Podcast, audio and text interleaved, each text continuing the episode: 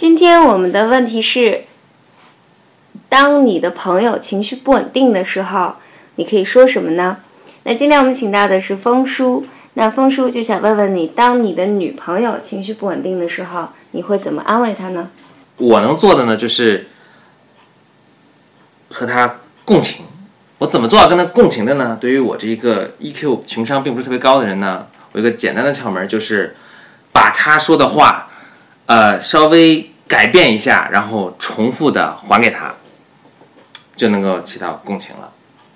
那比如说，我们我们我们可以演练一下啊，比如说，比如说，烦死了，烦死了，烦死了，烦死了，我快烦死了。然后我就会说，哎呀，真的好烦呀，烦死了。你怎么那么烦人呢？对对对，我真的挺烦人的。大家可能觉得这挺搞笑的，就是这这这种话对话难道有效果吗？它还真的有效果，就是，嗯，当你的女朋友跟你呃这么闹的时候呢，你你在经过五到十分钟这样，当然可能是个很漫长的五到十分钟，那经过五到十分钟这样的反复呢，你会惊奇的发现她的情绪会趋于稳定。但如果她还不趋于稳定的话，那可能是那就可以来找我了。啊，对，可能有有更严重的病理的东西在发作啊，但一般情况下会趋于稳定，而且这个其实，嗯、并不仅仅是呃，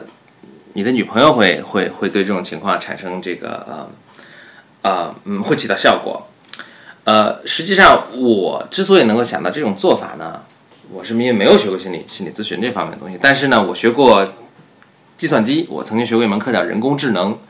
人工智能历史上有一个很著名的呃人工智能的程序叫做 Eliza。Eliza 是一个基于文本的一个聊天儿的一个呃程序，是在美国一九呃六十年代，其实上世纪六十年代七十年代，当时研究人工智能的科学家开发出来的。它其实并不复杂，它唯一做的事情就是你跟它就它这个电脑聊天了，那一方面是人，其实另一方面是电脑。呃，但它就是要模拟，让让让人觉得这个电脑其实是个人。它怎么做到的呢？就是你打一句话进去之后呢，它会把你的你打的这句话呢稍微改变一下，然后打还给你。做个比喻，比如说，就跟我们刚才谈谈话可能非常像，你会可以跟打说，呃，我今天感觉非常不好，他就会说，你经常感觉非常不好吗？或者说，你说我觉得很多人都想害我，他就会 Eliza 这个程序，他就会回复你说，呃。是什么让你觉得很多人都会害你，都想害你呢？他就是把你的，他甚至比我做的还稍微复杂一点，他会稍微把这句话作为呃更换一下，结果产生的一个效果就是，嗯，当时很多六十年代的时候，很多在这个接受过这个程式程序测试，而不是电脑研究人员的时候，都很相信自己其实在跟电脑对面是有一个人在操作它，或者是跟一个有灵魂的程序在进行对话。就是这种简单的把对方的话重复过去呢，其实就是呃能达到一个非常明显的一个共情的效果。嗯，所以这个其实跟心理学，就心理咨询师，我们在最早在做训练、做共情训练的时候，就是第一课就是最初级的一个训练，就是我们来重复来访者说的话。然后，当然，共情是一个。更深，它背后有更多的技术和更多的内容。但是我们最初级的时候，我们是从重复来访者的话开始的。嗯，而且我们在呃 M 我在读 MBA 的时候，也有一门课就是叫做 negotiation，就是谈判。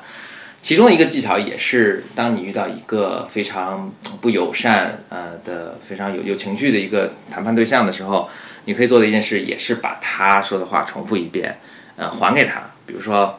啊、他说你这个预算我是完全无法接受的，你就重复一下说哦，我们这个预算你觉得没法接受，呃，就这样也也是通过这么几轮之后，你会发现，哎，他会慢慢的冷静和甚至站到你这一边，所以这个技巧在谈判中也能起到作用。嗯，对我来说最最好的一点就是，就像 Eliza，它其实并不是个复杂的程序啊、它是一个非常简单的计算。然后像我呢，我觉得我并不是个情商特别高的人，但是。呃，掌握了这个一个基本的一个方法呢，其实很多很很很棘手的情况也可以面对。所以呢，回到我们最初的问题上，就是如果你的女朋友或者是你身边的朋友情绪不好的时候呢，当你不知道怎么做的时候，最简单的方法就是你重复说他告诉你的话。重复他说告诉你的话。